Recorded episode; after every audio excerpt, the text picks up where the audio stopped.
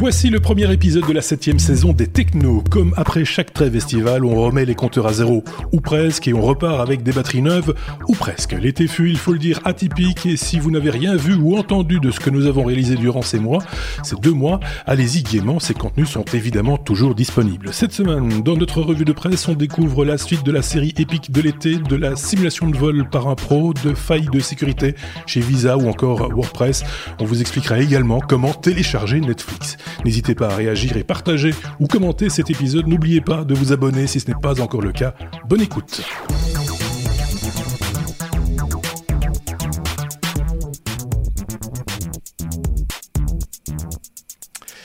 premier épisode de la saison, ça fait toujours une petite émotion. On a refait les peintures hein, pour l'occasion, euh, vous le savez, chaque début de saison. Dire que as bien travaillé. Bah, j'ai fait mon petit possible. Xavier est avec nous, ainsi que Sébastien. Bonjour à tous les deux. Comment allez-vous? Bonjour. Euh, effectivement, on a un teint un peu, un peu hâlé. Je croyais que c'était le bronzage des vacances, mais non, c'est les réglages. c'est le setup en fait qui, fait, qui, qui, qui, nous rend un peu. Moi, je viens toujours aussi pâle comme, comme d'habitude. Hein. Voilà, appelez-moi le bidet. Euh... Xavier, c'est très différent, toujours. Xavier, c'est l'homme différent de, de l'équipe. J'espère que l'été s'est bien passé. On a bossé quand même un petit peu tous pendant, pendant l'été, euh, comme je le disais, un été atypique, puisque nous vous avons proposé des épisodes toutes les deux semaines, des hors-séries également. Je vous conseille, si ce n'est pas le cas, d'aller les retrouver, d'aller les, les consulter. Hein. Euh, ils sont là, ils sont disponibles, donc on peut revenir en arrière, il n'y a pas de souci. Euh, voilà. Euh, Qu'est-ce que je voulais vous dire encore d'autre? Bah, N'hésitez pas, comme d'habitude, euh, cette saison-ci, à le faire comme vous l'avez fait de plus en plus nombreux, évidemment, la saison dernière, à laisser des commentaires, mettre des pouces vers le haut sur, euh, sur YouTube, vous abonner si ce n'est pas encore le cas. Ce n'est pas encore le cas. À faire en sorte que d'autres s'abonnent également. Dites-le à vos amis que vous avez trouvé un chouette podcast ou une sympathique euh, chaîne YouTube. Et, et certains vont, dès le début de l'année, râler un petit peu en disant Xavier imprime un truc. Parce qu'on entend un peu dans le fond une imprimante 3D qui fait un petit peu de, qui fait un petit peu du bruit. Il faut bien le reconnaître aussi. Mais ça, c'est aussi les technos. Qu'est-ce que vous voulez? C'est comme ça. On a gardé la formule habituelle, celle de l'ABCDR. On ne la change pas. On ne change pas une formule qui gagne, ou bon, qui en tout cas ne perd pas trop. Euh, donc je vous propose de commencer l'ABCDR c'est rigolo de voir leur tête à tous les deux. ils découvrent au fur et à mesure également les travaux de peinture. On a des nouvelles transitions. Il y a des nouvelles transitions aussi. Je dis ça pour ceux qui, qui nous écoutent uniquement en podcast. Évidemment, pour vous, il n'y a pas grand-chose qui change. Euh, mais pour ceux qui regardent, bah, c'est quelque chose de petit peu, ça change un peu. C'est un peu, un peu différent. Vous nous direz euh, ce que vous en pensez dans les commentaires aussi, évidemment. On est à la lettre A pour bien commencer euh, cette, euh, cette saison. A comme App Store, avec cette épique histoire de l'été. on va revenir donc sur, sur, sur ces différents chapitres, Sébastien puisque tu nous avais déjà parlé de ça il y a deux semaines, mais j'imagine qu'il y a eu des rebondissements depuis. Remettons un petit peu les choses dans, dans, en place, si tu veux bien. Oui, oui, bien sûr. Si vous avez passé euh, les deux derniers mois dans une caverne euh, ou plus probablement sur une plage, peut-être vous n'avez pas entendu parler de ce euh, duel estival entre deux géants de la technologie que sont Apple et Epic. Apple à ma gauche, poids lourd dans sa catégorie, 2 milliards de dollars en bourse, et Epic, le géant des, des, des, jeux que vous connaissez, avec notamment le jeu Fortnite. Donc pour faire court dans les résumés des épisodes précédents, sinon cet épisode va faire une heure et demie ou plus. Euh, vous savez, vous n'êtes pas sans savoir que si un développeur euh, offre euh, un de, une de ces applications sur l'App Store d'Apple, euh, tous les achats qui vont se faire dans cette application doivent passer par le, ce qu'on appelle le in-app purchase, les achats dans l'application qui passent à travers l'App Store, sur lequel Apple prélève 30% de commission. On peut débattre si c'est bien, si c'est pas bien. Vous pouvez réécouter l'épisode d'il y a deux semaines, on en a un peu parlé avec euh, avec Marc et on a donné chacun notre opinion à, ce sujet. Toujours est-il que Epic en a assez, et c'est pas le seul. Euh, Spotify en a assez, Netflix voudrait que ça change également, Amazon était en discussion avec Apple euh, pour faire changer ça. Et euh, Fortnite a décidé de pousser, euh, passer de force.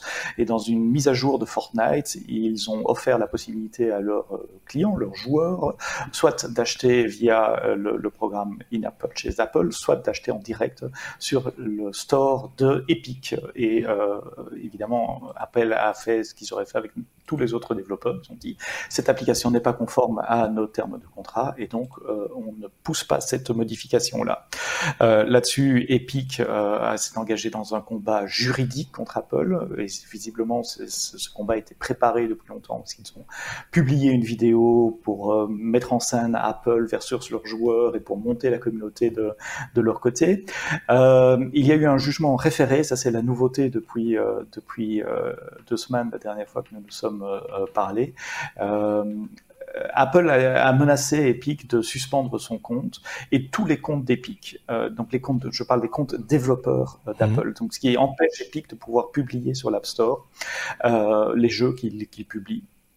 Euh, et dans le jugement référé, la Cour a dit, ben, Apple est dans son droit. Effectivement, avec Fortnite, et avec ce changement que vous avez fait, vous violez la licence d'Apple, donc ils sont dans leur droit de ne pas publier cette application, voire même de terminer le compte développeur.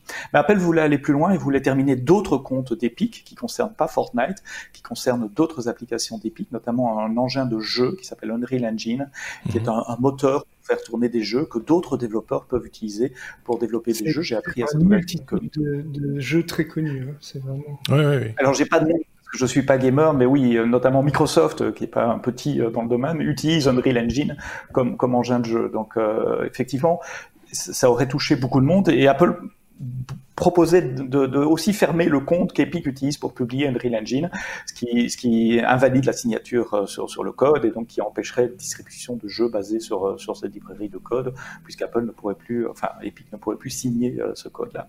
Et là, la Cour a dit quand même, là vous exagérez un peu, Monsieur Apple ou Madame Apple, parce que euh, le, le, conflit qui nous occupe là est sur Fortnite et donc il n'y a pas de, de raison de, de, peser ainsi sur les autres développeurs qui n'ont rien à voir.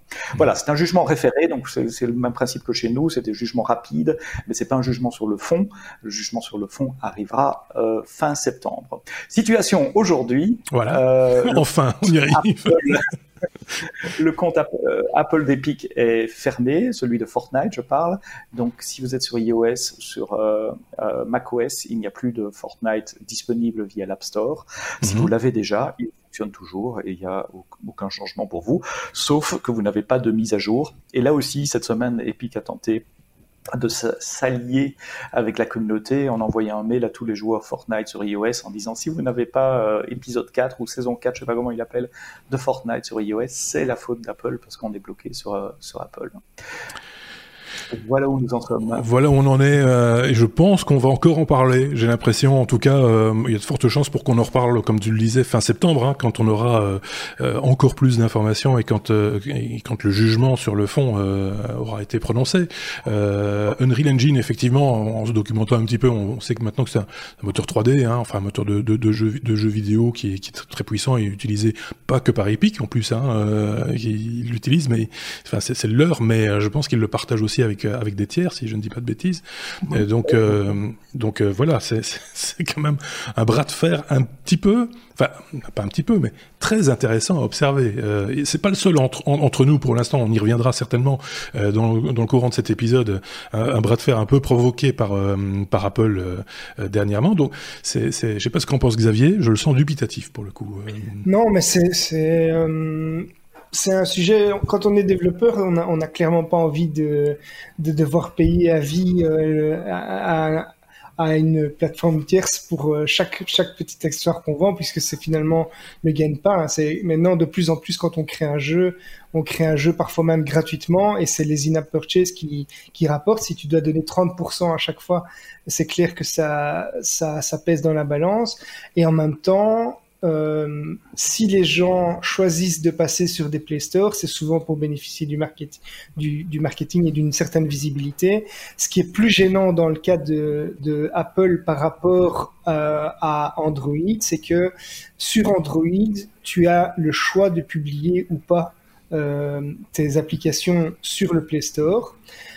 Sur Apple, si je ne me trompe pas, c'est beaucoup moins facile. Il y a des Play Store, il y a des, des App Store alternatifs, ça existe, mais je pense que euh, par défaut, tu, n'as pas trop le choix. Donc, ah, pour les utilisateurs, les utilisateurs lambda qui ne connaissent pas les, les, moyens alternatifs, ils sont obligés de passer par là. Donc, c'est euh, compliqué et euh, je ne peux pas dire qui a tort ou qui a raison. Là, c'est c'est ambigu parce qu'on est tous d'accord pour dire que là, en l'occurrence, si on parle d'Apple, ils ont réuni les conditions de la vente et du, du marché. Euh, c'est eux qui, qui le maîtrisent et, ils investissent énormément dedans aussi au quotidien. C'est pas juste un investissement d'un jour et puis on en profite pendant toute notre vie. Non, c'est, c'est, je pense que voilà, ils, ils, tiennent à jour cet App Store de main de maître. Ils font, ils sont vigilants. On le disait il y a deux semaines. Euh, il y a du contrôle qualité, etc. Donc euh, voilà, tout ça a un coût euh, qu'il faut amortir à un moment donné, euh, d'une manière ou d'une autre, et que le, le, le, moyen choisi paraît être prohibitif pour certains et, et, et logique pour d'autres. Donc si on se place au milieu du, au milieu du guet, c'est un peu, c'est un peu ça, quoi. moi, pour être, pour essayer d'être le plus, le plus neutre possible, je dirais que ce qui me dérange, c'est peut-être le, le, montant de la commission. Donc 30%, je trouve que c'est, c'est un montant qui est, qui est, qui est, fort élevé. Euh, mais d'un autre côté, ce qui me dérange du côté d'Epic, c'est que euh, ils contestent ça maintenant que le jeu Fortnite euh, est, est, connu mondialement, qu'ils ont, ils ont eu des millions de téléchargements, et c'est maintenant qu'ils pourraient se passer de cette visibilité qui, qui contestent ça, quoi. Ouais. C'était bah, le bon moment pour le faire parce que justement ils ont le poids, ils ont la communauté derrière eux. Si c'était euh, Monsieur Duchemin, euh, petit développeur qui a une petite application, il a aucune chance. Mais en s'alliant des Epic, des Spotify, euh, des Netflix, des Amazon ensemble, il y a peut-être moyen de faire changer ce genre de politique d'Apple. Le monsieur dont tu parles, qui a fait sa petite application et qui est très content d'avoir une dizaine de milliers de d'utilisateurs, etc. Lui, il est très content de payer 30%, enfin que 30%, voilà, parce qu'il n'a pas les moyens, il n'a pas le budget de promotion, de, de sponsoring, de marketing. mais... non, mais il est content dans le sens, euh, dans, dans, dans le sens où il n'existerait pas sans, sans l'App Store, lui, par contre. Euh, alors que d'autres existent sans l'App Store. Et donc, eux, ils ont, ils ont le poids nécessaire, ce qu'on disait d'ailleurs il y a déjà il y a deux semaines, euh, pour pouvoir faire bouger, entre guillemets, les choses, mais ce qui peut vouloir dire aussi que demain, il y aura euh, plusieurs vitesses à l'App Store. C'est-à-dire que le, les gros payeront peut-être pas autant que les plus petits. Euh, par exemple. Euh, il y aura peut-être des, des, des, des, variations comme ça en fonction du un dégressif quelque part sur le sur le, sur euh, par rapport au volume. Tout, est imaginable à, ce niveau-là, et je pense que c'est discutable. Enfin, je veux dire, il y a moyen de le, discuter, de l'évoquer, de, de, le partager, de, et de trouver peut-être un consensus de ce côté-là. Mais euh, parce que sinon, on ouvre la porte, ce que tu disais aussi Xavier quelque part, euh, c'est le cas un peu euh, du côté de du côté de Google avec Android, à des App Store parallèles, à des circuits parallèles, avec des niveaux de qualité variables. Et donc là, on est reparti pour pour des problématiques qui sont qui, qui, qui vont embêter tout le monde et en, en, premier lieu les, les, utilisateurs finaux quelque part qui vont se retrouver avec des peut-être des applications vérolées ou, euh, ou avec un manque de sécurité ou des trucs pas terminés, machin, etc. Et, et personne sera content, quoi. Donc euh, voilà, c'est une philosophie qui est différente. Hein. Du côté d'Android, tu as aussi as quand même beaucoup tu as beaucoup de, de, personnes qui sont, qui sont dans, dans l'IT, euh, qui utilisent ça et qui sont conscientes que quand elles vont télécharger un fichier APK euh, sur une autre plateforme, il y a des risques, mais parfois, euh, ils cherchent aussi à pouvoir justement tester des fonctionnalités euh, qui sont pas encore tout à fait au point, mais qui sont très innovantes. Donc, il y, a du pour et du contre. Les, deux se défendent. Euh, ce qui, ce qui m'ennuie, c'est plus que du côté d'Apple, tu tu as plus difficilement le choix. quoi. C'est plus ça. Oui, mais en même temps, ça euh, fonctionne. je vais me faire mauvaise langue, mais en même temps, on a moins de risques. On, on, on sait que quand on installe, sans rire, hein, j'ai vécu les deux, je vis les deux. Donc, euh, euh, quand on, moi je me rappelle quand j'avais un appareil Android, je croisais les doigts quand j'installais une application de jeu, quand je m'embêtais dans une salle d'attente quelque part, je me dis tiens je vais m'installer un jeu en attendant, et je croisais les doigts en me disant est-ce que mon appareil, est-ce que la batterie va pas être bouffée avant que je sorte d'ici quoi, euh, par exemple. Hein.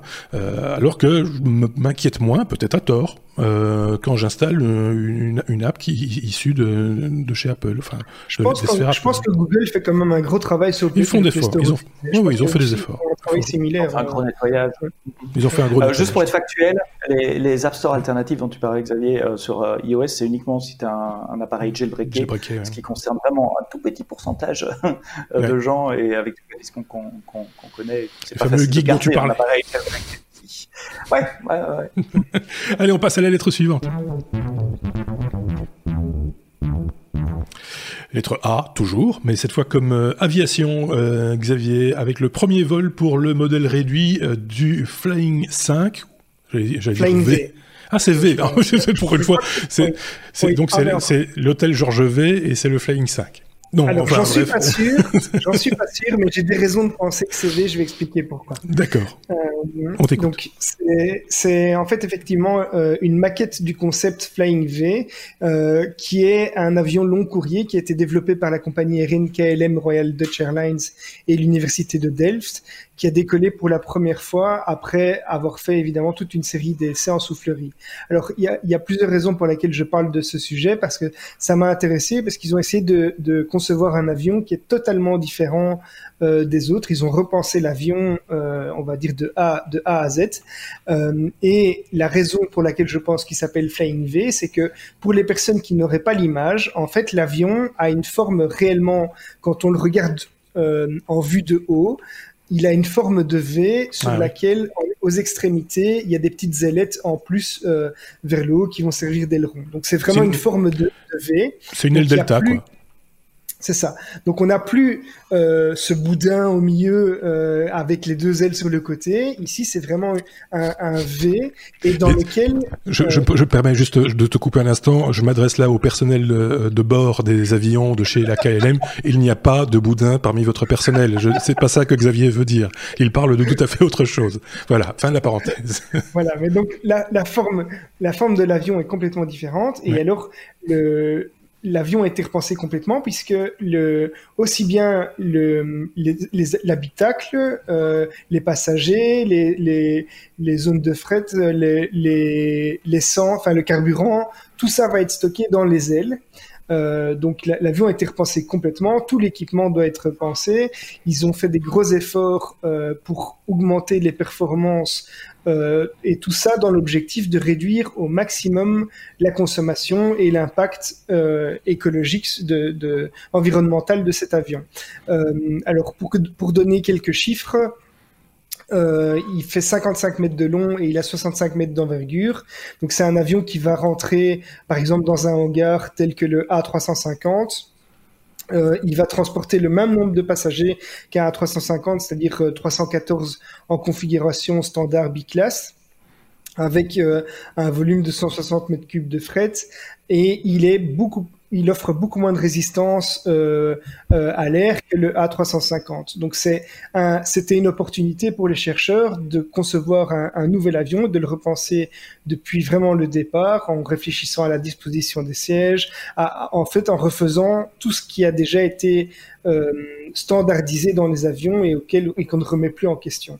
Donc voilà, c'est un petit projet qui était sympa. Si vous voulez voir un, un avion d'un nouveau style voler, même si c'est une maquette, un modèle réduit qui avait quand même déjà une certaine taille, hein, c'est pas c'est pas un tout petit avion. Il faut il fait quand même déjà euh, à mon avis, il doit, il doit faire, j'ai pas la taille exacte, mais à vue de nez, il doit faire 4 mètres d'envergure euh, facilement. Donc peut-être un petit peu moins, mais pas, ouais, pas loin. Enfin, pas, il est pas grand, mais il est pas petit non plus. C'est un beau, un beau modèle réduit, quoi. C'est, euh, non, mais voilà. Moi, je pense qu'en d'envergure, il doit faire quelque chose comme 3 mètres. Mais c'est, voilà, ou alors les, les, les, les, les gens qui sont à côté de, de l'appareil sont vraiment tout petits. C'est possible. C'est,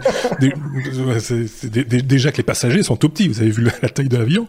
Alors quand on parle de boudin je suis désolé, Xavier, là, euh, t'as dérapé. Dérapage de, d'entrée de jeu, euh, premier épisode de la saison, on dérape. Qu'est-ce que c'est que cette histoire? C'est intéressant, en tout cas. Le, le je, je, pense que je me demande si Bo, c'est pas Boeing, non, c'est Airbus avait fait des recherches aussi dans, dans, dans, le même sens, en tout cas quelque chose de parallèle, non? Euh, Je vois euh, Sébastien opiné du chef. Oui, ça me rappelle quelque chose aussi. Euh, J'ai plus le nom en tête, mais je crois que Kerbus effectivement travaille aussi sur des prototypes différents. C'est vraiment ce qu'on appelle thinking outside of the box, euh, repenser le concept de, de, de, depuis le départ. Finalement, les avions n'ont pas beaucoup évolué depuis 60 ans. Enfin, si la technologie à bord a évolué, les matériaux de construction, etc., mais le, le, design, le design boudin, pour reprendre euh, euh, l'expression de Xavier, elle, elle a même depuis euh, depuis les premières caravelles finalement. Oui. Il y a, il y a ouais, dans les années 50. Hein. Donc ça, ça fait 60-70 ans. Donc euh, effectivement, au XXIe siècle, il est temps de repenser, d'autant plus que euh, le secteur de, de l'aviation et du transport va probablement ou est en train de subir un, un, un choc euh, sans précédent qui va durer plusieurs années. Et donc toute solution qui réduit les coûts, qui permet d'être plus efficace, plus écologique est la bienvenue. Bah, les, les, coûts, oui, l'écologie, euh, l'écologie aussi, et puis euh, peut-être avec euh, demain, on n'en sait rien aujourd'hui, hein, soyons clairs, mais dans les années à venir, peut-être moins de passagers dans, dans, les avions, on va moins se déplacer avec ce qui s'est passé là maintenant, avec ce qu'il est en train de se passer, peut-être, hein, qui, qui, qui, qui, sait, moins de nuisances sonores peut-être aussi, je ne sais pas si, si ça a été rapporté par rapport à, à la volonté de ce, ce, ce nouveau concept, ouais, Xavier. Mais clairement, puisque déjà il, est, il a moins de résistance à l'air, donc mmh. euh, ça, ça peut avoir un impact. Mais l'avion ici, c'est, il est, celui qu'on voit là, il est alimenté par euh, euh, des, des, turbines à double flux, mais il a été pensé également dès le départ pour pouvoir suivre les évolutions et être euh, électrique en fait, euh, D'accord. complètement. Donc c'est voilà, il y a vraiment une une, une, une intention de réduire au maximum les émissions. Alors il n'est pas encore solaire, mais euh, je sais pas, peut-être que ça a été pensé également. Quoi. Alors pour ceux qui n'ont pas l'image, parce qu'il faut quand même euh, le dire, donc c'est une aile delta, mais ça veut dire aussi que si vous êtes rang 34 près du hublot, vous ne pourrez pas rejoindre le rang 34 près du hublot de droite, vous ne pourrez pas rejoindre le rang 34 hublot de gauche sans faire un tour par le cockpit, euh, parce qu'il n'y a pas de lien entre les deux. Hein, comme ça, les, les ça, choses sont pas, claires. Ça se différencie quand même d'une aile delta par le fait effectivement que les deux extrémités latérales ne sont pas voilà. réunies. Quoi. Euh, c'est ça. Par, par la... Donc, euh, donc, donc il y a, y a un détour à faire. Je pense, je pense que vous ne pourrez même pas en, pas en le faire le détour. Il va y avoir un, un, un, un, endroit où ça va un petit peu, ça va être un peu chaotique à un moment donné s'il faut se croiser. T'imagines s'ils ont pas bien, bien pensé le truc, ils ont mis les toilettes d'un côté et pas de l'autre ou des trucs comme ça. Enfin, si les deux enfants veulent, veulent être du côté du hublot, ça va être. oui, c'est ça. Il va y avoir une vraie séparation entre les business et le reste. Hein. Oui, peut-être que c'est comme ça. On va bien manger. Oui, bah ça veut dire que l'avion va pencher aussi. Euh... il va être difficile à piloter cet avion-là. Si, si, tu mets le business uniquement dans une aile et le, et le reste dans l'autre, à mon avis, ça va, ça va être compliqué à piloter. Euh, on a fait le tour de, ce, de cette aéronef euh, du, du, futur. On attend de voir ce que ça va donner parce que là, c'est un modèle réduit. C'est voilà, c'est, on, on, il faut le construire demain, mais euh, ce sera peut-être pas celui-là. Il sera peut-être un autre. Mais c'est, c'est vers ça, en tout cas, que certains tendent. Euh, ben voilà, on a découvert un truc une fois de plus. On va un petit peu parler de bande passante, si vous le voulez bien. tiens, on n'a plus parlé de bande passante depuis très très longtemps. Parlons un petit peu de bande passante avec euh, avec Sébastien par exemple, qui nous propose de télécharger de télécharger tout Netflix en quelques secondes. Le titre m'a fait rire parce que ça, me fait penser à une époque où on, disait oh là là j'ai lu Internet hier soir, j'ai tout lu, c'est très surfait. c'est euh, un peu du même du même acabit. Je suis arrivé au bout d'Internet. Il y avait même un site web, c'était juste, c'est hors sujet, excusez-moi, une petite anecdote qui me revient. Il y avait un site web blanc, juste en texte, avec This is the end of the Internet. oui, c'est ça. C'était la page sur laquelle il n'y avait plus de lien, on ne pouvait plus aller nulle part à partir de là. Je ne sais pas si ça existe toujours. Quelqu'un avait acheté un nom de domaine pour ça. Euh, oui, je, le, le, teaser est, est puissant. Hein. Télécharger tout Netflix en une seconde. Yeah. Après, il faudra quand même regarder les séries qu'on a téléchargées. Oui, mais, mais ça, ça ferait plaisir à, à mon adolescente de fille qui passe beaucoup de temps sur, Netflix. Non, euh, plus sérieusement, ce sont des chercheurs à l'University College de London qui euh, cherchent des moyens d'augmenter la, bande passante des réseaux à notre disposition. Ils ont utilisé différentes fréquences sur du matériel existant, donc euh, sur de la fibre existante. C'est ça qui est très, intéressant dans ce test-là, c'est qu'on ne parle pas d'un nouveau matériel à déployer dans les rues et qu'il faille réouvrir tous les trottoirs de toutes les rues du monde, mais sur de la fibre existante, pour les endroits où il y a déjà de la fibre, juste en changeant les, les équipements d'émission et de réception et les amplificateurs en utilisant d'autres variations de, de fréquences, d'autres gammes de couleurs dans, dans, la lumière, puisque la fibre, c'est de la lumière qui transmet mmh. l'information. les chercheurs sont arrivés en labo à du 178 terabits par seconde. Terabits, hein, donc un, un, tera c'est 1000 gigas et 178 euh, terabits. Donc c'est record du monde pour le moment de bande passante euh, en lab. C'est très loin d'être une, une, solution commerciale, euh, on n'en parle pas encore, c'est juste pour montrer ce qu'on fait en lab aujourd'hui et donc ce que un demain distant, on parle à plusieurs années ici, pourrait peut-être nous apporter. Je répète, l'intérêt c'est qu'on garde la fibre existante, il n'y a que le, le, les, amplificateurs à, à, changer, les estimations de coûts, euh, c'est 16 000 pounds, puisque c'est au Royaume-Uni, mais enfin ça fait à peu près 15 000 euros euh, par kilomètre plutôt que 450 000 pounds, donc 410 000 euros par kilomètre pour poser de la fibre dans, dans les rues.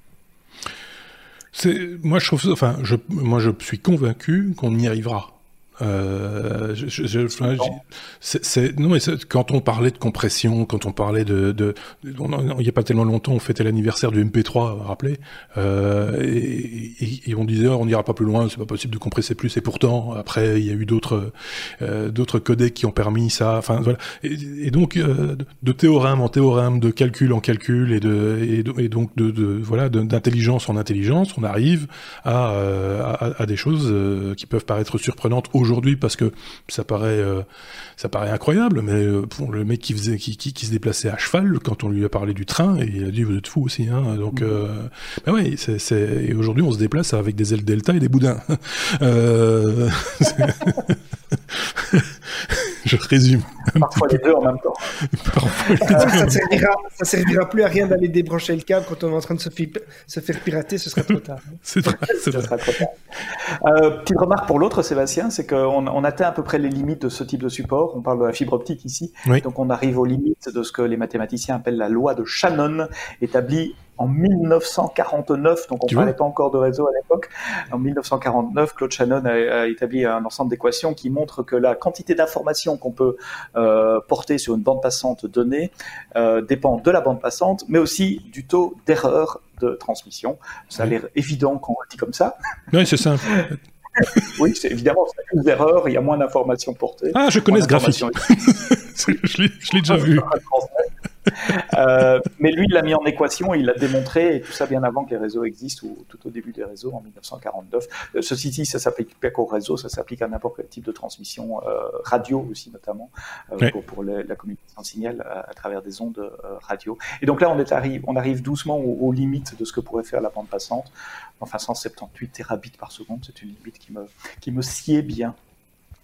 Si vous avez bien suivi euh, donc cet épisode et que vous êtes encore là après 27 euh, minutes d'épisode, vous avez retenu le nom du monsieur qui a euh, qui a donc instruit ce théorème, monsieur mm-hmm. Shannon. Shannon Hartley.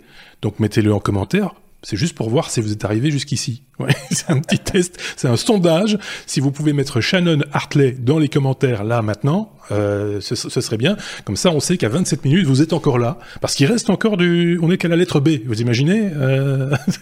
On n'avance pas vite pour ce, ce, premier épisode. On vous a peut-être pas dit ça. On fait plus qu'un épisode par mois, mais il fait 5 heures. Voilà, c'est un peu ça, l'idée. Euh, Est-ce qu'on a tout dit sur sur ce théorème, sur euh, cette théorie Et euh, moi, je pense qu'on va y arriver, mais ça va être terrible parce qu'il va se passer des trucs. Euh, forcément, ça va être incroyable, quoi. C'est, oui, mais c'est vrai. C'est comme la 5G, quoi. C'est comme tout ça. C'est à mon avis, il va y avoir des, des gens qui vont être contre. Mais euh, bon, soit. Et on décolle pas de la lettre B. ça n'avance pas. pourtant, B comme... Hein, oui, c'est vrai, pourtant on a parlé d'avion. B comme euh, bug, euh, Windows 10. Attention, euh, si vous avez des SSD dans vos, dans vos ordinateurs et que vous utilisez en plus Windows 10, Xavier.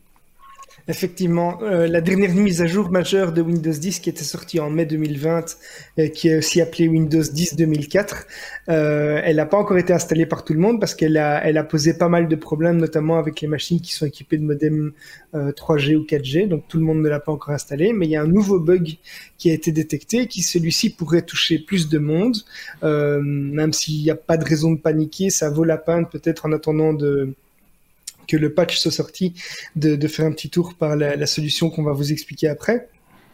En fait, le bug, c'est que euh, Windows 10 va pouvoir endommager les, les, disques SSD parce que le nouvel outil qui est l'outil qui s'appelle défragmenter et optimiser les disques durs en fait, euh, le bug empêche le système d'exploitation d'enregistrer le fait que l'application a déjà tourné et a déjà défragmenté et optimisé le SSD de la machine. Et donc, à chaque fois que Windows euh, va démarrer, en fait, l'outil va défragmenter le disque SSD. Or, le disque SSD, euh, l'effet pervers de faire ça, c'est que le, le, disque SSD, il a, une il a une durée de vie, un nombre de, de lectures et d'écritures qui sont limitées. Hein. Ça, ça, ça, ne s'use pas de la même façon qu'un un disque où il y a des plateaux et des, euh, des aiguilles qui vont écrire, mais le, le disque SSD est limité euh, au niveau écriture et lecture, et donc ça va agir en, l'usant prématurément. Et donc, surtout si la personne va redémarrer euh, plusieurs fois par jour, c'est vraiment déconseillé à ce stade-ci. Alors, il y a déjà un correctif qui est sorti par Microsoft, euh, qui est disponible uniquement pour les membres du programme Insiders, qui sont les personnes qui reçoivent les versions euh, de développement en fait de, de Windows. Donc, il reste plus qu'à attendre que ce soit déployé pour les autres utilisateurs. Mais en attendant, on vous conseille quand même de désactiver la défragmentation automatique. Et pour ça, il suffit de se rendre euh, dans les documents, on va sur l'onglet PC, on fait un clic droit sur euh, le SSD pour aller sur les paramètres et puis on va dans l'onglet outils, on choisit optimiser et dans le cadre optimiser et défragmenter le lecteur, il y a une fenêtre qui est modifier les paramètres et on va pouvoir désactiver cette exécution planifiée. Alors moi, si vous avez un SSD, ce qui est le cas de, de la plupart des machines récentes, mhm. euh, je vous conseille de le faire parce que ça peut augmenter un petit peu la durée de vie de votre, de votre disque en attendant que ce problème soit résolu. Qu'est-ce qu'on peut faire euh, justement entre parenthèses et un peu euh, à, côté de cette news, euh, justement pour se prémunir entre guillemets d'un crash d'un SSD sur lequel serait installé le système, par exemple? Est-ce qu'on peut faire facilement un backup sur un autre disque ou quelque chose qu'on puisse facilement dire ah tiens mon SSD est mort, ma machine ne décolle plus, je remplace par le backup, pouf pouf, je branche et ça marche. Il y a plusieurs façons.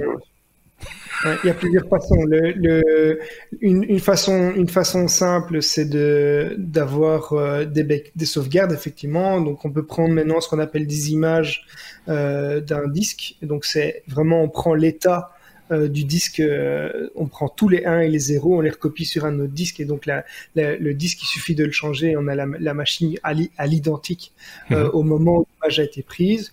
Ou alors on va, on, peut prendre des, des, backups et donc là qui sont évolutifs et qui vont euh, pouvoir évoluer dans le temps à chaque fois qu'on prend un backup. Mais sinon, il existe là, on, est plus sur des configurations, sur des machines. Euh, c'est rarement le cas sur le, les portables, même si c'est ça existe. C'est plutôt dans des serveurs ou des, des stations de travail qu'on va trouver ça. On peut mettre en place du RAID, hein, c'est ce qui équipe maintenant la plupart des NAS, euh, et donc avoir des disques avec une tolérance de panne, ou s'il y a un disque qui, qui meurt, bien l'autre disque continue, on n'a qu'à remplacer pour euh, euh rétablir la, la redondance. Ce qui est possible dans une tour, ce qui n'est pas possible dans un portable, par exemple. Il y a des portables qui, le permettent. Hein. Il y a des portables qui, ont plusieurs disques et qui permettent de faire du RAID, mais c'est rare, c'est très rare. Oui, c'est ça. Donc la solution la plus, la plus logique serait d'avoir peut-être un petit SSD portable pour le taper euh, au pet de, ton portable et de faire des backups euh, régulièrement. De, de... toute façon, c'est une bonne pratique pour tout le monde. Hein. Faire un backup de sa machine, c'est indispensable. Quoi. Tu fais bien de me le rappeler. et, tester son backup, parce qu'un backup qu'on n'a pas testé, euh, on peut considérer qu'il n'existe pas. Euh, c'est juste. vos backups. J'ai un contact, un contact récemment qui m'a appelé, euh, qui m'a appelé. Euh, je l'ai déjà sauvé la vie quelques fois euh, en informatique et en fait il avait configuré des backups pour ses clients. C'est un informaticien, mais euh, voilà.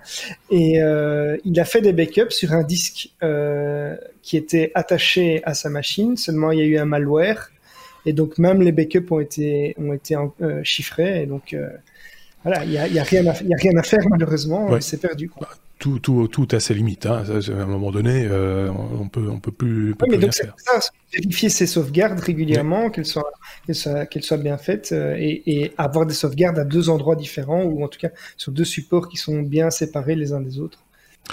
Je peux poser une question naïve parce que je n'utilise plus Windows depuis euh, plus de 20 ans maintenant. Euh, est-ce que... Vantard.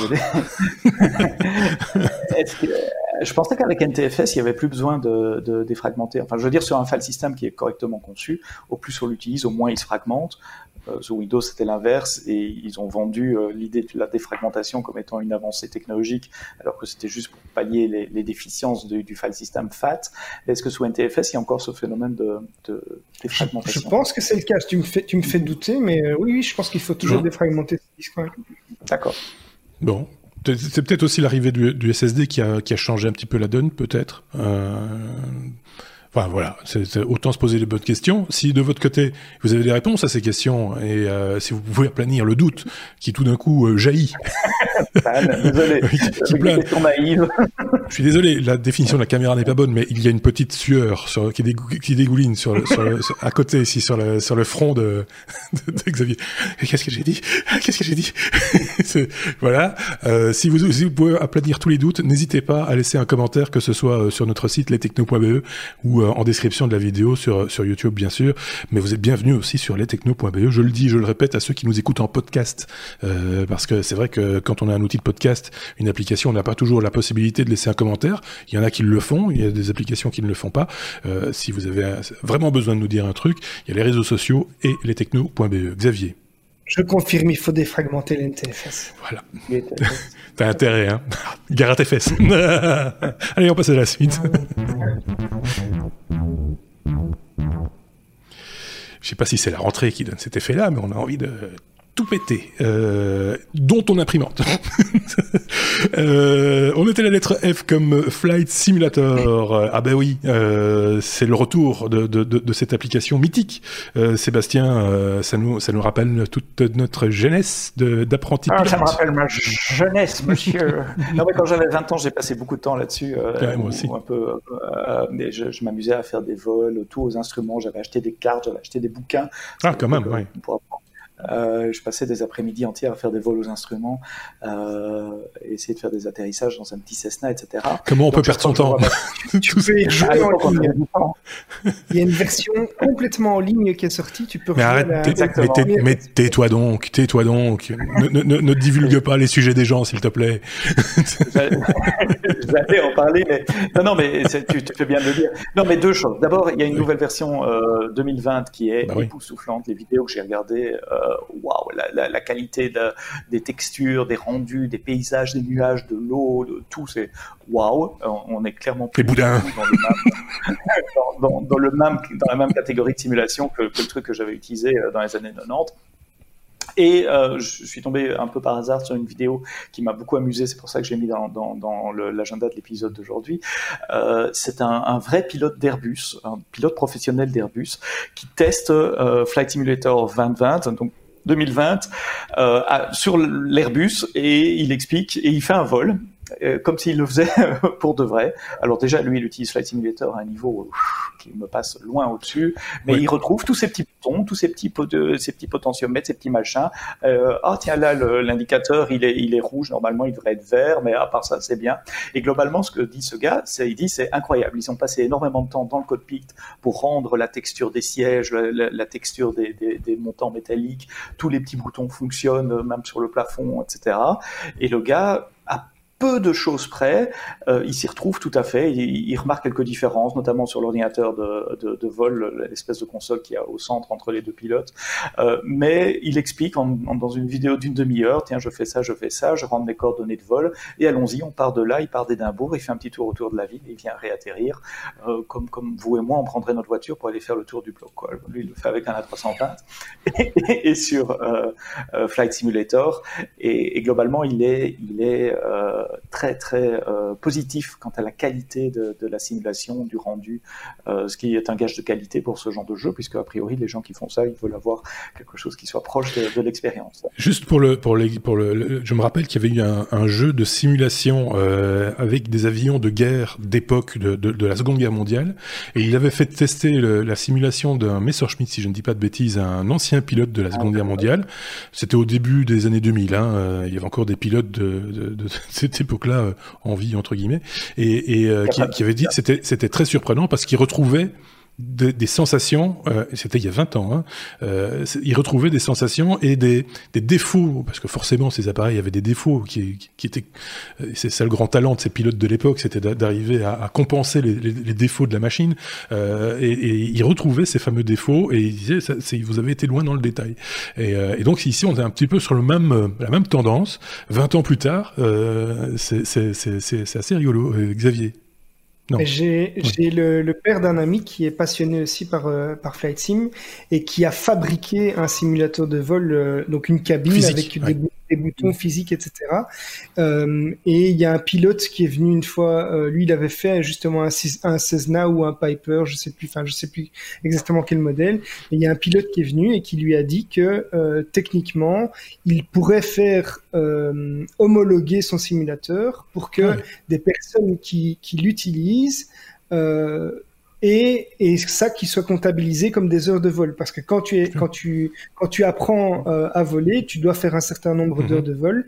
Et apparemment il pourrait homologuer il y a des, il y a des moyens d'homologuer ça. Alors il l'a pas fait parce que euh, lui c'était pas son c'était pas son mhm. délire. Mais mais euh, techniquement il y a, il y a des simulateurs comme ça qui sont tellement réalistes qu'on peut maintenant avec oui, les simulateurs il y, a, alors c'est un petit peu moins artisanal qu'il y a 20 ans, mais, mais parce qu'il y a des fabricants maintenant qui fabriquent des pièces euh, proches de, de, de, de, des pièces que l'on retrouve dans les vrais avions, euh, des cadrans, des choses, etc., mais qui sont USB euh, et qui permettent d'être interfacés relativement facilement avec avec des applications. Donc voilà, tout ça évolue très très vite aussi. C'est vraiment pour les les, les, les, gens pointus et, et, et frappadingues de ça et qui, qui, qui, qui forcément problèmes dans leur ménage.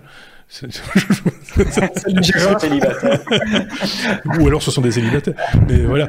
On parlait, on parlait de la version précédente. Euh, alors j'allais y venir effectivement. Si vous n'avez pas euh, une machine capable de tourner euh, la version 2020, et c'est mon cas, on peut se replonger avec nostalgie dans la version. Non parce que j'ai que des Mac à la maison et donc je peux pas faire tourner. Bah ouais. S'il faut Windows ou une Xbox pour pouvoir le, faire tourner. Mais donc il y a une version qui tourne dans le, votre browser. Vous avez juste besoin d'un navigateur, Chrome ou Firefox. C'était refait en entièrement euh, euh, en, en, JavaScript, en tout cas ce, que, ce, que, ce qui est exécuté par, euh, par votre browser, c'est du JavaScript. Et ça tient dans un browser maintenant, là où il fallait une machine de compète il y a, il y a 25 ans. Euh, on voit aussi la différence, la légère différence de qualité des graphiques entre la version. Oui, je, je me rappelais pas que c'était si moche. Très honnêtement. Franchement, parce on, a une, on a une mémoire sélective. Hein. Je, moi, je voyais ça plus, plus classe. Alors, oui, les décors extérieurs, les immeubles, machin, etc. Oui, ça, j'ai toujours trouvé ça très cheap. Mais par contre, les cadrans, je les voyais, je les voyais plus les cadrans, un peu, ouais. ouais c'est bah, peut-être ma vue qui avait. la première version alors, parce que. Et oui, dans, dans, dans ce simulateur, il y a aussi moyen de voir la version 1982. Alors celle-là, moi, je l'ai ah, pas oui. connue euh, directement. Elle est un peu plus bas sur la page euh, pour ceux qui ah oui, c'est ça, oui. La, la, la, vidéo, qui est encore plus, euh, encore plus euh, euh, sommaire, on va dire, en termes de, de graphique. Je me suis amusé, j'ai décollé de, New York, j'ai fait mon petit tour autour de la ville comme je faisais à l'époque. J'ai pas su atterrir, j'ai pas un peu d'expérience, un peu de, pratique probablement, mais elle est tout à fait fonctionnelle cette version-là aussi dans un navigateur. Dans, les versions précédentes, celle d'avant 2000, hein, celle de, l'ère passée, le scandale c'était la boîte du jeu parce qu'on vendait les jeux en boîte. On se rappelle, il y avait une boîte en carton autour de autour de jeu -hmm. et, et, le et, et, avec des disquettes à l'intérieur. Et le scandale, c'était la boîte parce que tu avais déjà le design, mais du jeu d'aujourd'hui sur la boîte. c'était, c'était, c'était, voilà. Et après, c'était l'imagination. Voilà. C'est voilà, c'est parce que c'est vrai. Hein, moi, quand je vois le design de la boîte d'aujourd'hui, je me dis, tiens, ils ont pas changé la boîte. Donc euh, avant il mentait, maintenant il mente moins. Euh, c'est un peu différent. Voilà. Si vous avez eu l'occasion de tester euh, Flight Simulator 2020, ben, faites-le nous savoir et n'hésitez pas à partager votre expérience dans le domaine parce que je sais que parmi nos auditeurs il y a des vrais fanats aussi d'aviation et je pense que certains d'entre eux ne s'en sont pas privés de cet essai justement justement où je dis ça qu'il y a un avion qui passe euh, au-dessus de mon immeuble ou du vôtre, je sais pas. En tout cas, dans mes oreilles, j'entends un, avion euh, passer en rasmot. On est à la lettre P comme plugin. Euh, il va falloir mettre à jour euh, FISA WordPress. Moi, j'ai eu une mise à jour nocturne sur WordPress, passer de la version 5 à la version 5.1. Si je dis pas de bêtises, hein, j'ai vu ça d'un œil distrait. est-ce que c'est c'est un correctif par rapport au bug que, que tu vas nous expliquer ou au problème de plugin que tu vas nous expliquer. Xavier, je pense, Je pense pas que ce soit une mise à jour de WordPress, c'est vraiment une mise à jour des plugins, ah, puisqu'il y a des chercheurs qui ont annoncé la, la découverte d'une faille critique sur le plugin qui s'appelle File Manager, donc qui est un gestionnaire de fichiers qui permet d'accéder aux fichiers qui se trouvent sur son hébergement. Donc, c'est un plugin du, du CMS qui comptabilise quand même plus de 700 000 installations actives à ce jour, d'après euh, après euh, certains chercheurs, et la moitié des utilisateurs de ce plugin sont apparemment concernés.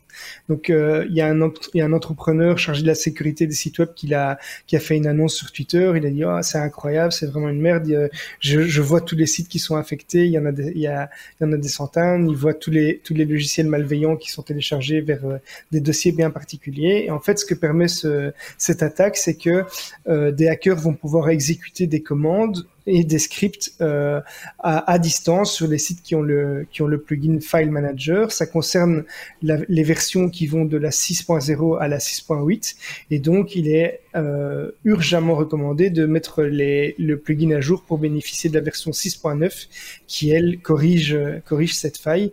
Euh, alors on voilà on commence à avoir des attaques de plus en plus sur ce genre d'outils que ce soit Joomla, euh, WordPress ou autre puisque ce sont des des CMS qui sont de plus en plus utilisés et donc qui euh, attire de plus en plus les, hackers. C'est déjà quand tu installes ce plugin-là, si je ne dis pas de bêtises, on te met déjà en garde, hein, parce que le, tu, touches quand même au, cœur de, WordPress et tu ouvres une porte à un lieu qui normalement ne peut pas être accessible euh, par une page web, qu'elle soit derrière un password ou pas. C'est une question de sécurité. C'est en général le genre de plugin qu'on utilise à la petite semaine euh, quand on fait du développement et à ce moment-là on est dans une configuration qui est un peu sécurisée sur ce qu'on appelle du staging euh, et, et, qui est un peu dans l'ombre entre guillemets et, qui, qui n'est pas connu du, du, du, grand public. Donc c'est voilà c'est étonnant que ça touche tellement de tellement d'applications que ça. Mais j'imagine que des, des, sites en WordPress, il doit y en avoir. il y en a un paquet. La majorité des sites sont hébergés en WordPress. Il doit y en avoir quelques millions, à mon avis. Euh, et, ici, euh, c'est juste les, les, personnes qui ont utilisé ce plugin qui sont déjà à 700 000 installations, donc ça fait effectivement un paquet. On salue par l'occasion, pour l'occasion, parce que vous le savez, les technos, c'est une revue de presse, et donc on s'inspire forcément euh, de ceux qui euh, nous diffusent l'information, les sites d'information euh, technologique. on salue au passage, puisqu'on était ici sur le site Presse Citron, on, salue au passage Éric Dupin, qui est à l'origine du site Presse Citron et qui a quitté la maison ce 1er septembre, qui, a, qui, a, qui va maintenant se lancer dans un, un autre un autre projet, un projet de newsletter 0% boule sur l'innovation, euh, nous dit-il, euh, qui s'appelle Citronium. Euh, donc on, reste on reste dans, dans, les agrumes. Euh, Éric Dupin qui avait lancé Précitron il y a déjà 15 ans de cela. voilà qui, qui, qui, est dit. Et site de qualité, j'espère qu'il restera un site de, de, qualité parmi tous nos sites, euh, toutes nos références, euh, celles dont on se sert, et dont vous retrouvez les liens très régulièrement dans, dans les articles sur le site lestechno.be ou en description de la vidéo, puisque on partage avec vous toutes nos sources. Ça vous permet, vous aussi, de rebondir sur l'actualité et d'aller un petit peu plus loin. Voilà ce que je voulais dire sur euh, ce passage. Vous voulez rajouter un truc ou on peut passer à la suite? Oui, ah. pas WordPress. Si vous êtes soucieux de la sécurité de vos sites web, n'utilisez pas WordPress. Euh, Aussi, ouais. Mais ça. Je sais, c'est tellement facile, c'est tellement simple. Il y a des, offres de hosting, c'est facile à installer, etc. Juste un exemple qu'on fait euh, chez nous. On utilise WordPress pour nos blogs, euh, mais l'interface de d'autoring, donc pour écrire des articles, c'est effectivement WordPress parce qu'elle a des tas d'avantages. Mais au final, on génère, on a un plugin qui génère un site web statique. C'est ça. Donc, ce qu'on expose au final sur Internet, c'est des pages HTML et du stack et donc il n'y a pas de, de, faille possible, en tout cas pas par, euh, par PHP. Pas par, oui, il n'y a plus de liaison entre le front et le back. Quoi, oui, c'est une, une des, des, solutions. Certains le faisaient déjà euh, pour la, pour la home, hein, quand la home, la home page d'un site était importante, on faisait une page statique pour la home et le reste était généré par, euh, par WordPress de manière tout à fait traditionnelle. Euh, bon, ça c'est des solutions effectivement quand on choisit WordPress, souvent c'est par facilité et, et, donc se compliquer entre guillemets la vie, justement pas le, on s'éloigne du sujet du coup. c'est marrant, je ne connaissais pas cette façon de, de faire. Pourtant, euh, je connais bien WordPress, Joomla ou autre. Mais, c'est voilà, c'est une des, une des possibilités, mais c'est pas la seule, parce que c'est vrai que l'interface admin de, de, de, WordPress est assez bien, foutue, très bien. Mm-hmm. donc voilà, mais pour le reste, c'est vrai qu'on on peut éviter en tout cas de faciliter les, les, les, attaques, mais personne n'est à l'abri, effectivement. Donc voilà, euh, on touche du bois, on croise les doigts, on espère que ça ne nous arrivera pas. Euh, on peut passer à la suite, on va rentrer la tête dans les épaules.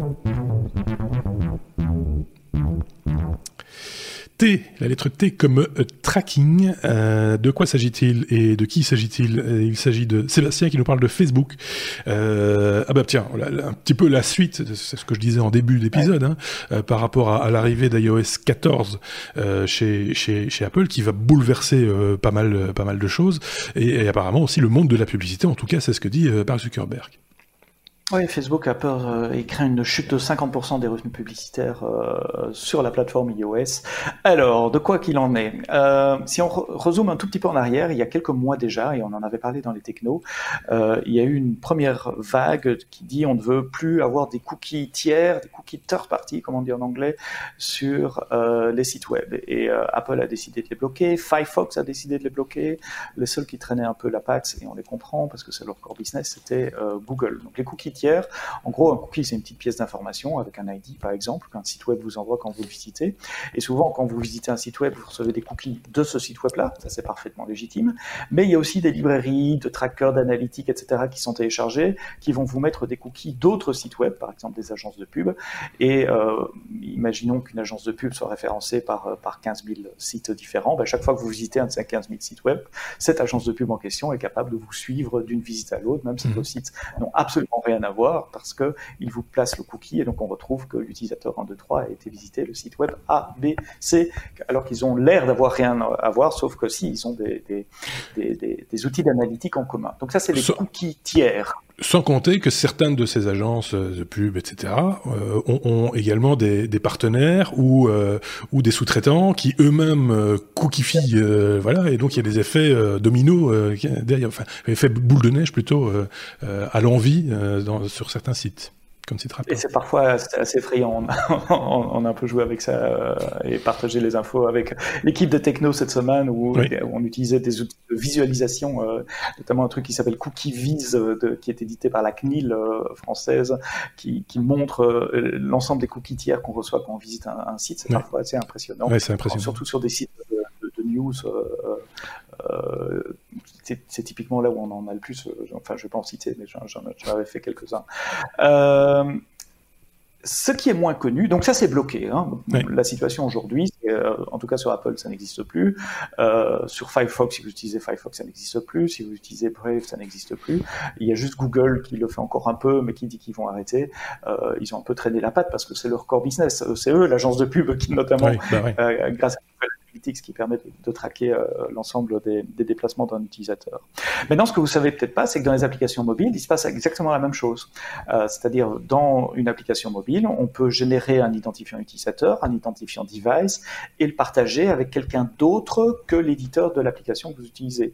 Par exemple, si moi, Monsieur Duchemin, euh, je fais ma petite application, mais pour me rendre la vie facile, je télécharge le SDK donc une librairie de code de Google, par exemple, ou d'autres. Il y en a des dizaines et des dizaines, qui va me permettre de, mettre de la pub dans, mon application, mmh. qui va me prendre deux, trois services.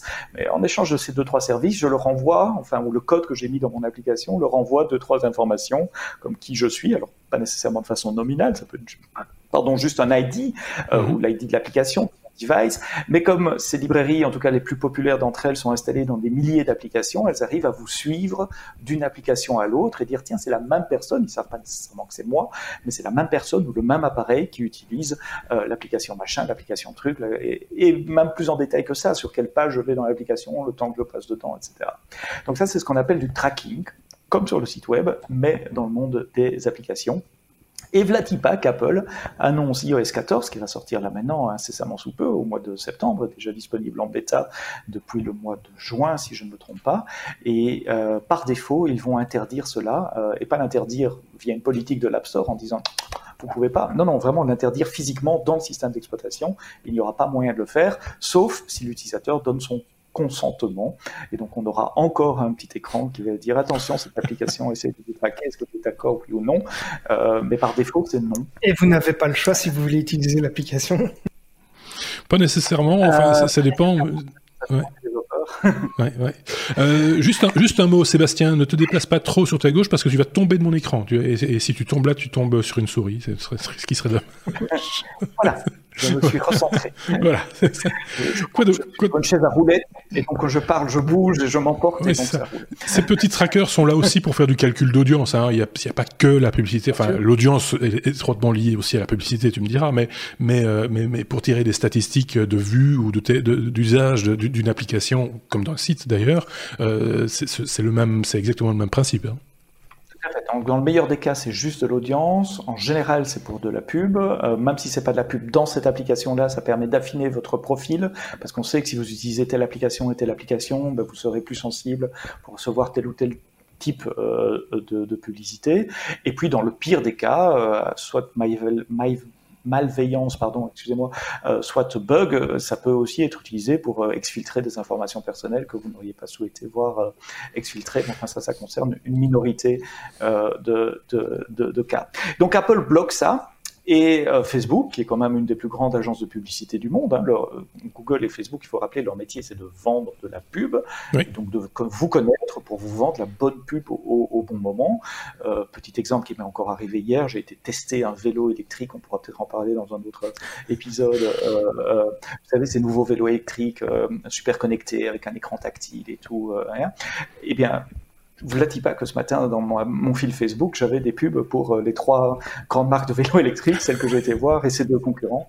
Euh, tout ça parce que j'ai posté une photo en disant que j'avais été tester ce vélo hier. Donc ça marche bien. Facebook gagne de l'argent grâce à ça, par l'impression, par les clics que je pourrais faire éventuellement quand je vois ces pubs. Et ils estiment que si Apple implémente ce, ce blocage euh, de, de, tracking, ils pourraient perdre jusqu'à 50% de leurs revenus, oui, enfin, générés sur iOS. Évidemment. Force Apple. Intérêt dramatique. Oui, c'est ça. Ils ont intérêt à forcer le trait, comme toujours. Euh, si ça se trouve, ils perdront, perdront peut-être pas 5%. Hein. c est, c est, voilà, parce que le marché a aussi cette faculté de s'adapter à ce genre de choses. Hein. C'est voilà. Et grandit. La, la, ouais, la, la tarte grandit aussi.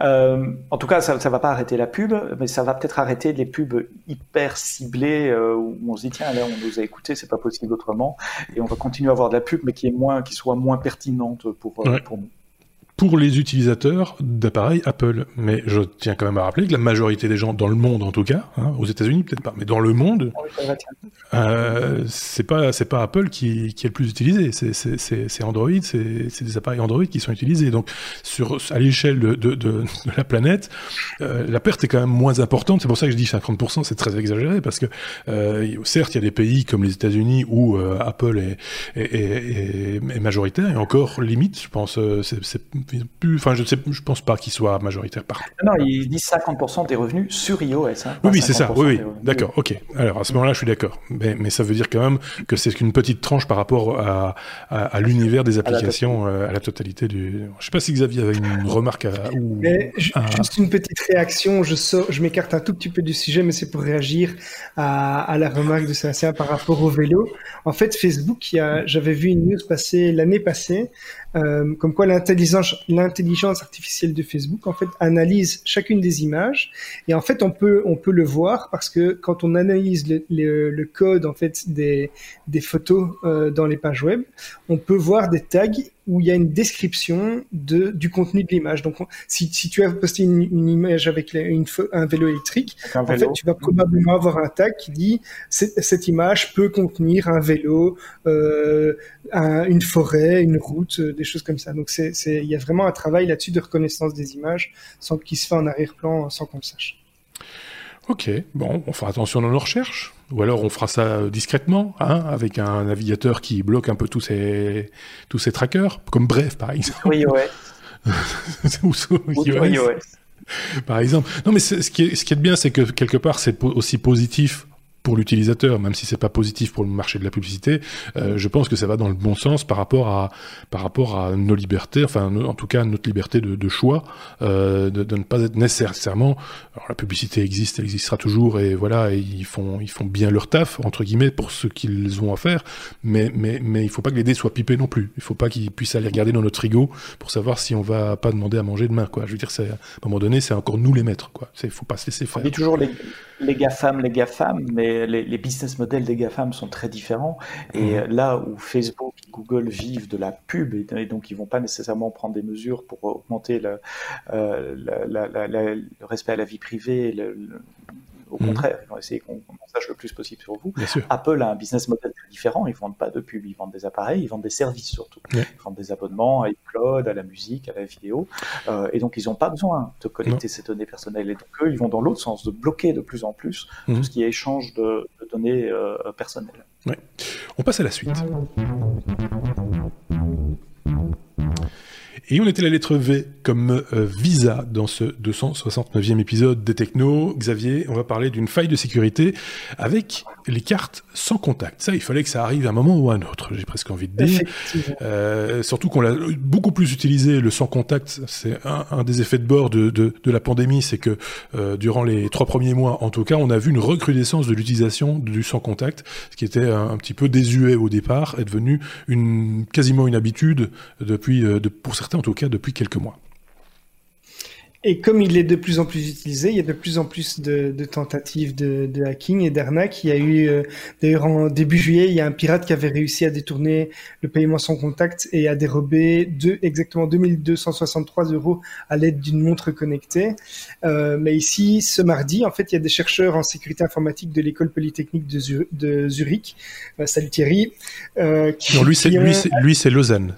Oui, c'est Lausanne. c'est des amis suisses, comme il dit. Hein.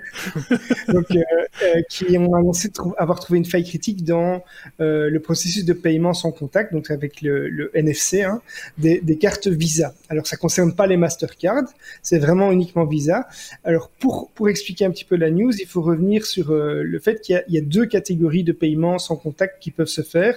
Le premier, c'est les paiements sans contact qui sont faits auprès des commerçants, qui sont limités à euh, avant c'était 30 euros, maintenant c'est 50 euros en Belgique et sans sans authentification.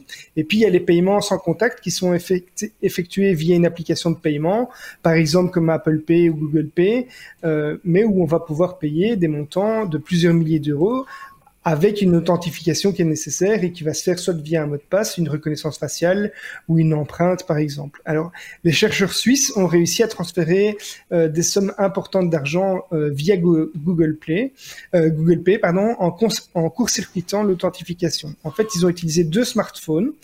Le premier simulé un terminal de paiement et l'autre smartphone simule une carte bleue qui a été volée.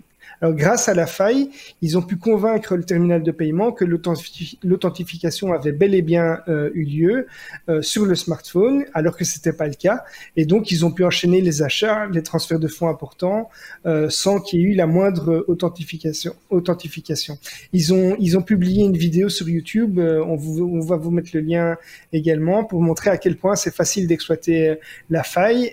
Mais ils ont quand même précisé que une simple mise à jour logicielle des, terminaux de paiement physiques et numériques. Donc c'est important, c'est que les, terminaux de paiement physiques, euh, donc des, lecteurs qu'on trouve dans les commerces, doivent aussi euh, être, euh, être mis à jour pour régler le problème.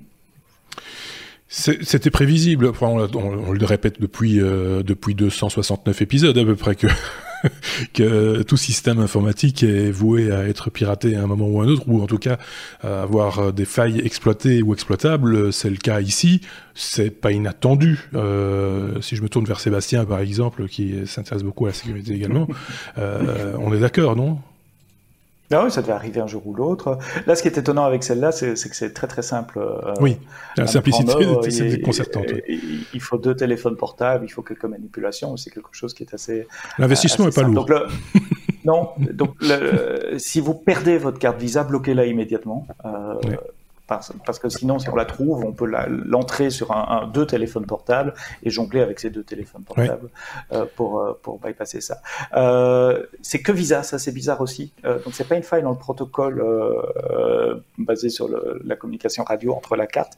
Mastercard est exempt, est exempt de, ce problème-là. Ce mhm. sont que les cartes Visa. La bonne nouvelle, c'est que ça pourrait être corrigé aussi simplement avec une mise à jour logicielle du terminal. Alors ça va prendre du temps avant que tous les terminaux soient, soient mis à jour, mais il n'y a, rien de de, mal conçu dans le protocole lui-même, il ne faut pas changer les cartes, etc. Donc une mise à jour software des terminaux suffira. Est-ce que le fait que ce soit uniquement Visa pour l'instant, c'est pas des gens un peu de l'intérieur qui saisiraient une opportunité euh, comme ça c'est déjà vu, hein, je veux dire euh, euh, des, gens ayant des connaissances internes du système qui, leur permettent de passer là où ça va bien, alors que bon bah, n'appartenant pas à un système ou à un autre éditeur de cartes, émetteur de cartes, bah ils n'ont pas les, mêmes informations pour y parvenir. C'est possible ou pas? Une question comme ça de Béotien. Moi, je pense pas que ce soit ça. Ici, c'est vraiment, je pense que c'est, c'est des chercheurs en sécurité qui ont vu un, qui ont vu un, un système, ils ont essayé de trouver des failles, euh, un peu comme un, un défi, et, et, euh, et voilà, ils ont trouvé quoi, tout simplement. Donc c'est comme il y a des il y a des développeurs qui essayent de, de trouver des failles pour euh, pour des voilà, on, on, connaît, on sait que Google, Apple, Facebook rémunèrent parfois des des, des développeurs qui trouvent des failles de sécurité. Ici voilà, ils ont ils ont essayé de, de trouver les failles de ce protocole là et ils ont trouvé. Seb, un truc à rajouter ou on a fait Non, c'était très clair. C'était très clair. On peut passer à la suite. Happy birthday to you, Windows 95, comme on dit en France. Euh, 25 ans, euh, bah forcément, hein, il porte bien son nom. Euh, ce, système d'exploitation Windows 95 qui a un petit peu révolutionné l'informatique, puisque, enfin en tout cas pour Windows, hein, euh, pour, Microsoft en tout cas, puisque du coup les noms de fichiers pouvaient être plus longs que 8 caractères, déjà. Hein? C'était rien. Il y avait que ça en fait comme différence. la longueur des noms de fichiers. C'est ça en fait qui a tout changé. Euh... c'est euh, ça et d'autres choses aussi quand même. Seb. Je, je, crois que je suis abonné aux, rubriques anniversaires dans les technos. Oui, c'est vrai. Java il y a quelques mois. Et COBOL aussi. Donc là, maintenant, je suis Windows 95. Le 24 août 1995, euh, euh, Microsoft lance en grande fanfare euh, la mise à jour de son système d'exploitation en ayant acheté les droits d'une musique des Rolling Stones, Start Me Up. Pourquoi? Parce mhm. qu'il y avait ce petit bouton Start faisait son apparition et toute la campagne de communication était basée sur ce bouton euh, Start, euh, ce qui m'a toujours fait rire d'ailleurs parce que c'est là que se trouve l'endroit pour éteindre l'ordinateur. Donc pour éteindre une machine vidéo, il faut cliquer sur Start. Enfin bon, ça c'est un autre problème. Pour, pour, la petite euh, histoire, le, le, le, kit pour les vendeurs, tu recevais une boîte avec une enfin, avec toute la documentation, etc., etc. Et le bouton Start, qui est en, en gros en français démarrer, à la place il était marqué Vendez. C'était voilà, le bouton c'était vendez. C'était alors, outre la campagne marketing, il y avait quand même quelques changements majeurs hein, par rapport à, Windows 3.1, euh, Windows 3.1 pour Workgroups euh, qu'il y avait avant, puisque c'était un système d'exploitation 32 bits. Ça, a l'air un peu désuet aujourd'hui, on est à 64 bits, mais on passait d'un 16 à 32 bits, ce qui donnait un, accès à la mémoire plus facile pour les développeurs. Il fallait moins jongler euh, en, mappant des segments de mémoire. Enfin, je ne vais pas rentrer dans les détails là. les noms de fichiers, avant c'était 8.3, 8 caractères et 3 pour l'extension. Là, c'est passé magique à 250 caractères. Euh, y a, pour la première fois, il y a eu euh, plug and play, pardon, plug and play, euh, où on pouvait plugger des cartes et normalement elle allait découvrir le, bon driver à, installer en évitant les conflits d'interruption, des trucs comme ça. pour la première fois, alors il y avait un stack TCP/IP. Alors là, vous allez me dire de quoi il parle, lui.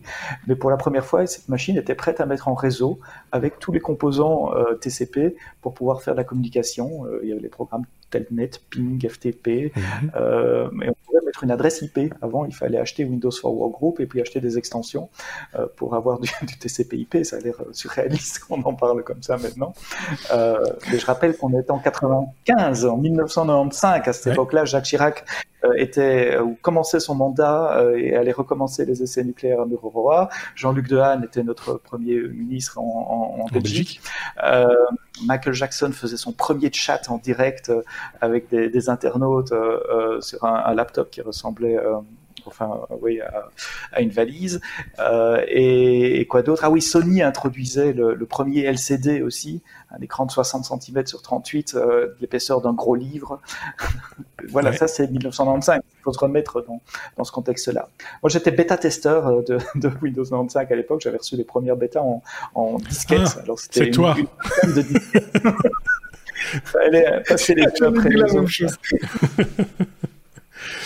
Mais non, c'est tout, euh, toute une époque. Euh, et puis c'est la première fois qu'il y avait cette interface avec la barre de, tâches dans le fond, etc., euh, qui, sont adoptées pour Windows NT après, qui, était la version disons, professionnelle ou d'entreprise de, Windows à l'époque. Venant de Windows 3.11, c'était une petite révolution, enfin pas, pas qu'une petite révolution, c'est clairement, et c'était, on n'avait jamais vu un lancement commercial tout, tout, tout domaine confondu. Là, je ne parle pas que d'informatique, de cette ampleur, avec, avec, avec des, des, des fausses boîtes de, de, de, On voyait ça partout, le logo. Euh, si personne ne l'avait dans l'œil avant, ben là, tout le monde l'avait, l'avait vu, il l'avait bien, bien intégré. Quoi, oui.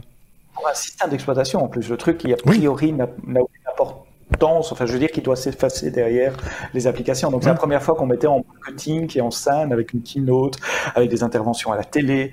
Euh, Bill Gates était chez Jay Leno. Alors, Jay Leno, pour les plus jeunes, c'était l'icône du, du, du, du, night show euh, à l'américaine. Euh, ça s'appelait le Late Show, si je me souviens bien. Euh, et voilà, Bill Gates était là sur scène à la télé nationale aux États-Unis pour promouvoir Windows 95. Donc oui, c'est la première fois. Je crois que ça a inspiré les keynotes d'Apple plus tard. je sais pas ça par contre. Petit doute. Euh, donc, enfin voilà, c'est bien de s'en rappeler, de se rappeler d'où on vient. Après, ça a été un peu inégal sur les, les, les OS signés euh, Microsoft. Il y a eu, il y a eu le, le, bien, le pire, le très pire, le, le mieux. Euh, le bien aussi, hein, euh, Windows 7. Ah, le pire, c'était quand même Millennium. Hein, Millennium, c'était une catastrophe. C'était, enfin, voilà. Il y a eu, il y a Windows eu, était 4. un, stable, extrêmement stable, avec un kernel qui venait pas de Microsoft, qu'ils avaient racheté à, DEC Digital Equipment. Enfin, ils n'avaient pas racheté le kernel, c'était l'équipe de DEC qui avait refait un nouveau kernel pour, pour Windows NT. Il y a eu un... le kernel contrôle Windows, hein, d'ailleurs. Il y a eu un Windows 98 aussi, hein, euh, donc qu'on a vite évacué aussi, on l'a vite glissé. Oh, il, a, il, a, quand même, il a quand même été plus longtemps sur les machines que. Que 95 moi, enfin, je connais beaucoup de personnes qui, qui n'ont pas voulu passer ce millénium, qui, qui, sont longtemps avec le 98 avant de passer au 2000. Donc le 98 était réputé assez stable en fait. Hein. disons que comme, comme on avait le, temps était moins moins bizarre qu'aujourd'hui, je vais dire, je vais dire ça comme ça, c'est qu'on pouvait se permettre de sauter un, un OS. Euh, dire tiens, je prendrai le suivant. c'est euh, et en, en, général venant de 95, on était bien inspiré d'attendre le suivant effectivement euh, à, chaque fois. Donc euh, voilà, c'est euh, bon, les choses se sont bien bien améliorées euh, depuis, mais en même temps, c'était c'était oui, c'était les premières heures, on va dire de l'informatique grand public. Hein, enfin, en tout cas les les premiers jours, pas peut-être pas les premières heures, mais les premiers les premiers jours. Chose encore, il n'y avait pas Internet Explorer. À l'époque, il fallait acheter un pack complémentaire pour avoir Internet Explorer. Euh, Internet était balbutiant. Hein. Il y avait Internet dans les universités, dans les centres de recherche. Euh, mais à l'époque, Microsoft misait surtout sur son service en ligne qui s'appelait MSN. Le nom existe toujours, mais le service euh, n'existe plus. Où il fallait, comme CompuServe à l'époque, il fallait un modem et, et appeler ce service-là. Et on avait un, un, accès à un ensemble d'informations spécifiques à ce service-là et à des applications pour ce service-là. Euh, ils n'avaient pas encore compris qu'Internet allait être le, moyen d'accéder à l'information et d'installer des applications euh, dans le futur. Non, oui, mais après, après un moment, Bill Gates a quand même déclaré que pour lui, un ordinateur ne s'éteignait jamais. Hein. Donc il avait compris que ça, l'intérêt de la, l'intérêt d'Internet, il l'a vite perçu quand même. Hein. Il, il, il pas, ça n'a pas traîné. Ah, oui, non, non, je dis, dis pas qu'ils, ont, qu'ils sont en retard. Je dis juste qu'en 95, on n'était pas encore. Dans, non, on n'était pas dans ce, cette tendance-là. C'est, juste pour se remettre encore dans le contexte de, de ce que c'était l'informatique grand public euh, il y a 25 ans. Eh bien, merci Sébastien pour cette euh, séquence vieux con. voilà, je suis désolé, mais c'est vrai. T'imagines nos auditeurs qui ont 25 ans Justement. Ils sont, ils sont nés le, en même temps que, que cette, cette, vénérable chose. Ceci étant dit, d'ici peut-être 25 ans, la boîte, si vous avez, si vos parents regardé la boîte, avec celle de Flight Simulator, par exemple, peut-être que ça vaudra de l'argent d'ici, d'ici une vingtaine d'années. Qui sait euh, ouais. Je le disais en début de l'épisode, euh, c'est vrai qu'on ne change pas une formule qui gagne, et donc euh, on a gardé le W, oui mais non. Euh, vous savez, c'est l'information improbable, rigolote, bizarre, étrange, que l'on garde pour la fin. et c'est Xavier qui nous a déniché une information. Tu vas nous parler d'Imul. Rappelez-vous, Dimul, c'est une autre séquence vieux compte. Ou alors c'est la séquence jeune. On a une thématique ce soir. Je vous parle tant que les moins de 20 ans ne peuvent pas connaître. Donc, euh, sais pas si vous vous rappelez de, tous ces softs. À l'époque, on utilisait euh, Caramel, ICQ, MSN Messenger, Napster, euh, Donkey, euh, Donkey 2000 si je me trompe pas, et on a eu Imul également, qui était un logiciel de peer-to-peer hein, pour euh, échanger le MP3 qu'on voulait pouvoir écouter le lendemain à la fin d'une nuit de téléchargement. Le pire du pire. pire, pire. Mais il y a eu euh, depuis plein de plateformes de téléchargement illégal qui sont sorties. On a développé le protocole euh, BitTorrent, le, streaming avec le téléchargement direct aussi. mais il y a, y, a, des gens qui utilisent toujours Emule. et il y a toute une communauté communauté de devs qui euh, continuait à travailler dans l'ombre. Euh, et l'info du jour qui m'a un petit peu amusé, c'est que dix ans après la, version 0.50a, qui date quand même du 7 avril 2010, donc, ils viennent de sortir une nouvelle version estampillée 0.60a. Euh, la version finale n'est pas encore annoncée, mais cette version, elle apporte la, la prise en charge de liaisons sécurisées en HTTPS. Ils vont masquer la première connexion au serveur pour éviter de pouvoir retracer un maximum les utilisateurs, euh, des modifications dans le protocole UPnP et euh, ce qui est marrant aussi, c'est que le Citymule euh, Project annonçait avant la mise à jour que ce soft n'était plus mis à jour régulièrement et que la fréquence des mises à jour était en général de 1 à 3 mois. Euh, mais ils ont précisé également que c'était pas garanti. Et en effet, euh, ici, on a dû attendre 10 ans pour avoir une mise à jour. J'avais complètement oublié euh, ce soft. J'ai vu passer la news et ça, voilà, ça m'a, ça m'a amusé. Il y a des choses comme ça qui remontent, euh, qui reviennent, euh, et qui devraient peut-être pas, en fait. Là, on était en train de, de, rentrer dans, une, dans un âge de, de, du web euh, qui, qui commence, où on commence à, à pouvoir exhumer des choses. On a produit énormément de choses pendant plus de 20 ans, et là on commence à, à, à, à ressortir des choses. Donc on est rentré dans une espèce de boucle.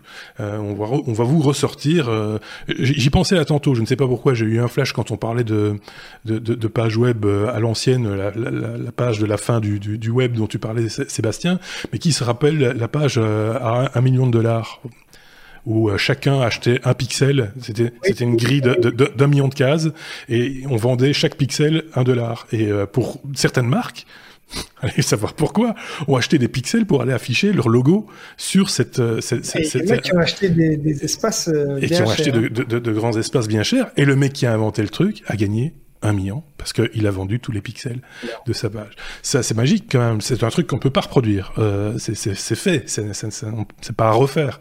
Mais euh, voilà, c'est le genre de choses comme ça qui vous revient à l'esprit à un moment donné. Et ça m'étonnerait pas que quelqu'un ait exhumé cette page quelque part et vous la remette en avant en disant regardez, quand vous étiez euh, peut-être, je sais pas, euh, directeur marketing de telle société, qu'est-ce qui vous est venu à l'esprit quand vous avez acheté 5 pixels l'un à côté de l'autre sur cette page? Euh, C'était pas cher, 5 euros euh, ou 5 dollars en tout cas pour euh, pour pour, pour s'afficher comme ça avec quand même beaucoup de gens qui visitaient cette page hein, par curiosité hein, ne serait-ce que ne serait-ce que ça ça a fait beaucoup de beaucoup de visites. Donc euh, voilà c'est c'est ce genre d'idée là qui qui remonte maintenant euh, de temps en temps quand on parle d'internet. C'était la deuxième séquence vieux con. Je suis désolé je suis totalement désolé. C'est ce qui va donc conclure cette euh, ou alors quelqu'un avait quelque chose à rajouter, je ne sais pas, non, pas sur ce sujet-là. C'est ce qui conclut donc ce 269e épisode, premier épisode, je le répète, de la euh, septième saison euh, des Techno. Euh, N'hésitez pas, abonnez-vous, mettez des pouces, cliquez sur la cloche sur sur YouTube pour pouvoir avoir ainsi, bah oui, les notifications chaque fois qu'on publie quelque chose de neuf. et puis également nos réseaux sociaux comme d'habitude. Je les vois en train de faire des des, des, gestes de cloche, de pouce, etc. Je pense que ça va. Hein. la langue française est suffisamment riche, on n'est pas obligé de faire des gestes pour tout. On va pas faire un ou alors on fait un numéro mimé. Mais à ce moment-là, je pense qu'il y a une news de, Xavier qui va être problématique. Celle avec les boudins. donc, voilà. Si vous êtes arrivé ici, n'hésitez pas à poster également en commentaire. Je dis également parce qu'il y a un autre nom à poster en commentaire pour euh, savoir si vous êtes arrivé à la 27e minute, quelque chose comme ça. Euh, si vous êtes arrivé jusqu'ici, postez le nom, le mot boudin. Juste pour rire. Pour, j'imagine tous les commentaires, boudin, boudin, boudin, boudin. Tous- les autres chroniqueurs qui vont se dire, mais ils sont fous. Qu'est-ce qu'ils ont, c'est quoi cette rentrée de merde? bon, allez, on a fini là. Merci beaucoup, Xavier. Merci beaucoup, Sébastien. Et on se dit à très bientôt, évidemment, avec un nouvel épisode. Salut!